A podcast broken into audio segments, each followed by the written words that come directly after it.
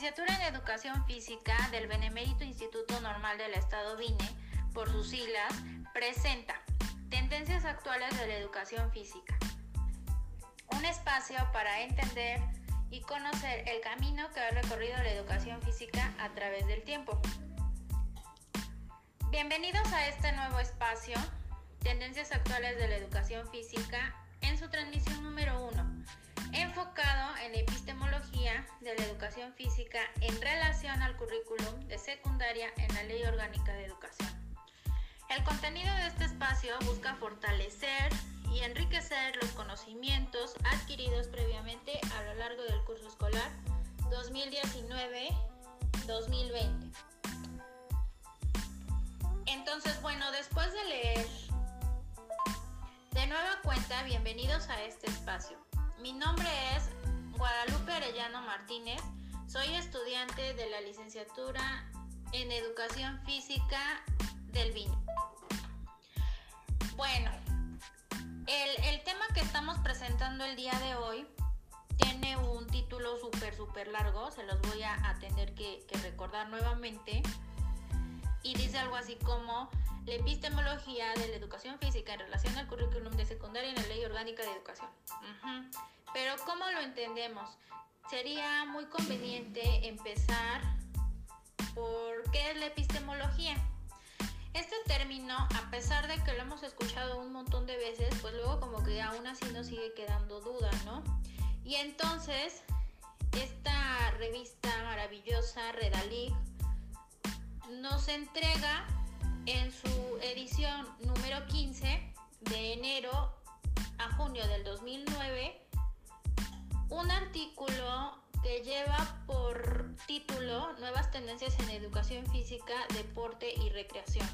Entonces nos dice que el término epistemología proviene del griego epistemi, que significa conocimiento, saber científico, y del término logos, que significa tratado. Y bueno, entonces así nos sigue como tratando de explicar de qué va este término y nos encontramos perdón, concepto, nos encontramos después con otro autor que es Blacherlack, citado en Rodríguez 2003, y define la epistemología como la aplicabilidad nacional de pensamientos, reflexiones y métodos que operan para vencer el límite del saber conocido. Pero como me seguía quedando duda de qué se trata el, el concepto epistemología, pues tuve que seguir leyendo y entonces me encontré que actualmente la epistemología se ocupa fundamentalmente de cuestiones relativas a la teoría de la ciencia y la evolución y configuración de los distintos saberes científicos relativos a una determinada parcela del conocimiento. Pero bueno, como que todavía no me quedaba muy claro de qué se trata este concepto y entonces seguí leyendo hasta que, en otras palabras, me cayó el 20 de que la epistemología no es más que el estudio de los principios, fundamentos, la extensión y los métodos del conocimiento humano. Y entonces caí en cuenta de que epistemología pues no nada más es como de una ciencia, sino es como de todas las ciencias y es ahí en donde encontré un poco más de sentido en que pues tenía que estar relacionada con educación física. Entonces, ¿qué papel juega la epistemología en la, educación física? Bueno, pues encontramos que esta debe proporcionar una sistemática que permita la solución de los diferentes problemas surgidos en relación con la educación física y la actividad física y también debe dar respuesta a cuestiones como ¿es la educación física una ciencia? ¿Qué tipo de ciencia es? ¿Y cuál es su naturaleza interna? Entonces, la epistemología de la educación física debe proporcionar una teoría general de la educación física con capacidad para vertebrar, estructurar y sistematizar todos los conocimientos relacionados con la misma. Por tanto, la epistemología de la educación física se encarga de estudiar los conocimientos que existen en torno a la educación física y la relación de estos con la práctica. Entonces, si la educación física es ciencia, se apoya del método científico como fuente de conocimiento epistemológico. Pero entonces, ¿qué es el método científico? El método científico se puede definir como un procedimiento para tratar un conjunto de problemas ajustándose al método general de la ciencia. Este método es un proceso sistemático y organizado mediante el cual se adquieren conocimientos objetivos del mundo y su producto es el conocimiento científico. En relación a la educación física como ciencia, deberíamos diferenciar claramente el objetivo de conocimiento de nuestra área y entonces encontramos que puede ser desde la visión de la educación física como área de saber o desde la visión de la educación física como área curricular. ¿Qué las hace diferentes? Como saber se enfoca en el estudio de la educación física específicamente relacionado con la acción motriz o conducta motriz. Entendido simplemente como la mera habilidad mecánica. Por otra parte, desde la visión de la educación física como área curricular, se presenta y se entiende como un área dispuesta y organizada para colaborar en la educación integral de niñas y niños que utilizan el cuerpo y el movimiento como eje de la acción educativa y que por tanto presenta como objeto u objetivo de su proceder la formación total del ser humano. Es importante señalar que al hablar de las fuentes de conocimiento en educación física se debe especificar tanto la perspectiva multidisciplinar como el espacio disciplinar de la educación física. Como bien sabemos, la perspectiva multidisciplinar pues trata de que la educación física no solamente como trabaja de manera individual, sino que se apoya de la anatomía, la fisiología, la biología, la... vamos, incluso hasta la música. El espacio disciplinar de la educación física, por tanto, se constituye como fenómeno integrante de las ciencias de la educación, pero la educación física ha de adquirir como finalidad la educación del individuo en un, en un ámbito de relaciones tanto endógenas como exógenas, sirviéndose de todo componente motriz que posea contenido educativo y convirtiéndose en un campo del saber autónomo e incardinado en el conjunto de las ciencias de la educación. Estudiando a varios autores, se entienden cuatro tendencias. La primera nos dice que la educación física no tiene un estatus científico, que no es una ciencia, sino un elemento más que aparece en la cultura y en la escuela. La segunda la considera como un estado precientífico, llegando a ser ciencia en un futuro próximo, cuando cumpliera los siguientes requisitos, que tenga un cuerpo científico, amplio, sistemático y coherente, que tenga un campo de estudio propio, y la tercera sería que se considera que la educación física tiene un carácter científico, pero encuadra dentro de otras disciplinas como la pedagogía, la medicina, la fisiología, etc. Y la cuarta considera que la educación física es una ciencia independiente. Su característica es la especificidad. Pero, ¿ustedes qué opinan? Bueno, entonces ahora que ya tenemos un poquito más claro de qué va la epistemología, cuál es su relación con la educación física, podemos pasar entonces a los contenidos como componente epistemológico del currículum de secundaria. César Cole nos define a los contenidos como el conjunto de saberes y formas culturales cuya asimilación y apropiación por los alumnos y alumnas se considera esencial para su desarrollo y socialización. Nos encontramos con que dentro del currículum los contenidos están organizados por bloques de contenidos, los cuales son entendidos como agrupaciones de contenidos en los que se presenta al profesor la información relativa a lo que ha, de trabajar durante toda una etapa educativa. Y nos ofrecen aquellos contenidos más adecuados para, desarrollar las capacidades indicadas en los objetivos generales de área. Es decir, si tenemos a un niño que tiene 3, 4 años, a lo mejor nos va a ofrecer contenidos en donde tenga que coordinar movimientos, eh, que no impliquen, por ejemplo, que salten tus pies, porque Entonces nos va marcando, mm, es algo así como un mapa, como una guía que nos va diciendo, nos va señalando como de acuerdo a qué etapa vamos a hacer qué actividades.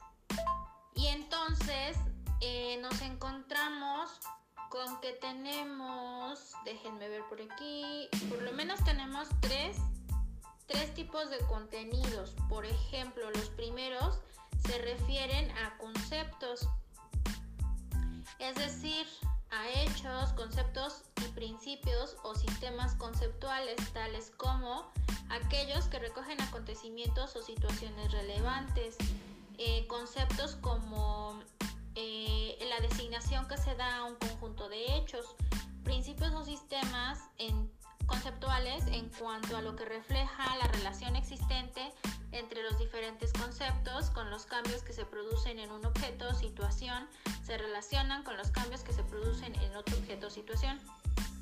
Por ejemplo, los sistemas de defensa en baloncesto, la adaptación al ejercicio, etcétera, etcétera, etcétera. En cuanto a los contenidos referidos a procedimientos, pues se refiere a los aspectos culturales que imponen un conjunto de acciones ordenadas y orientadas a la consecución de una meta y que son realizados por los alumnos en su aprendizaje. Ah, aquí vamos a encerrar como acciones complejas, habilidades, técnicas, estrategias que llevan a un fin. Tenemos entonces en tercer y último lugar a los contenidos referidos a las actitudes. Sarabia, 1992, nos dice que son tendencias adquiridas y duraderas para evaluar de un modo determinado un objeto. Entonces, en cuanto a estos contenidos referidos a las actitudes, nos encontramos tres conceptos súper importantes que van a ser los valores, las normas y las actitudes las actitudes como comportamiento y como expresión de una conducta. Al hablar de contenido se nos podría ocurrir que cualquier concepto podría estar incluido, que cualquier actividad podría ser, que cualquier habilidad a desarrollar podría ser. Y lo cierto es que no es así, que los contenidos tienen que tomar como referencia los demás elementos del currículo, la caracterización de aquellos que pueden ser comunes para todas las áreas al objeto de contribuir a la consecución de fines y metas que se pretenden alcanzar al concluir esta etapa, sin que se resienta el carácter integrador y pluridisciplinar de la educación secundaria obligatoria. Entonces nos encontramos con conceptos que no de, con, perdón, contenidos que no deben faltar como son el caso de la condición física y la salud, los juegos y los deportes, la expresión corporal, la actividad física en el medio natural. Sin embargo, estos contenidos también han evolucionado. Y esta evolución se basa en diversos factores Siguiendo a Rodríguez, nos dice que los factores de evolución han sido factores externos y factores internos. Los primeros como consecuencia de intereses políticos, sociales, económicos, etc. Y los internos que están vinculados a la institución escolar y a las exigencias que éste ejerce sobre las materias que componen su currículum.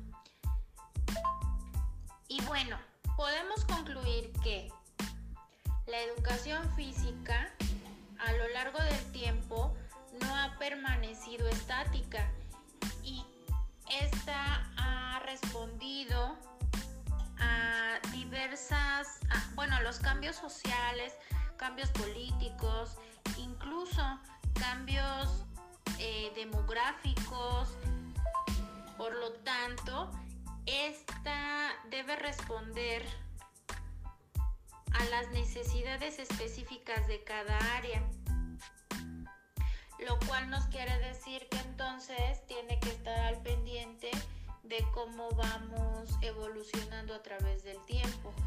Las necesidades que se presentan hoy no son las mismas que se presentaban hace 20, 30 o 50 años. La condición de salud de las personas no es la misma, los alimentos tampoco son los mismos, eh, las necesidades en cuanto a, la actividad y física que realizan las personas incluso tampoco es el mismo. Antes a lo mejor teníamos que caminar distancias más largas y ahora tenemos que caminar un poquito menos y entonces hay que compensar esa actividad que ha ido como bajando poco a poco. Pero bueno, no nada más son como cosas que se nos ocurren y ya. No, no, no. Son hay que recordar puntualmente que son necesidades específicas de cada área y que deben estar relacionadas con la fundamentación del conocimiento científico y el entorno social al que sirve, ya que la selección, secuencia y organización de contenidos debe ser una respuesta a la necesidad social de los alumnos. Esto sí es súper, súper importante, es como tratar de hacerles unos zapatos que sí les queden. Imaginemos como hace varios años no era necesario que se les incluyeran contenidos que tuvieran que ver a lo mejor un poco con resistencia, porque los niños tenían espacios en donde podían correr sin ningún problema, había más parques, incluso mi mamá dice que salían a jugar hasta en la calle. Y ahora, con la inseguridad, con nuestra pandemia inseguridad, pandemia, pandemia, inseguridad, es lo que se me ocurre ahora mismo. Y tecnología, el uso de la el mal uso de la tecnología, pues los niños permanecen prácticamente todo el día sin moverse. Y entonces ese sería un claro ejemplo de cómo se responde a una necesidad, de tal modo que ahora en la currícula se les tiene que incluir eh, contenidos que estén dirigidos a mejorar el desarrollo de ciertas habilidades, a mejorar la salud y a disminuir otras actividades que son totalmente contraproducentes. Algo bien importante es que la aparición de leyes que no están siendo mejoradas, pues al final no sirven de nada. Si estas leyes mm, realmente no responden a las necesidades continuas de los entornos escolares, pues entonces mm, solamente se quedan ahí en un papel que dice algo que se debería hacer y que en lugar de llevarnos a mejorar, pues nos están retrasando el, aprendizaje pues de los alumnos y no vemos un, un desarrollo o un crecimiento en ellos como tal. Para ir cerrando por el día de hoy, creo que sería un ejercicio muy importante el poder revisar con nuestros profes si los contenidos curriculares que se ofrecen realmente están siendo o están dando respuesta a las necesidades que se presentan actualmente. Bueno, hemos llegado al final de la transmisión por el día de hoy. Mm, me gustaría cerrar con la siguiente frase. Los grandes conocimientos engendran las grandes dudas. Aristóteles. Nos vemos. Hasta luego.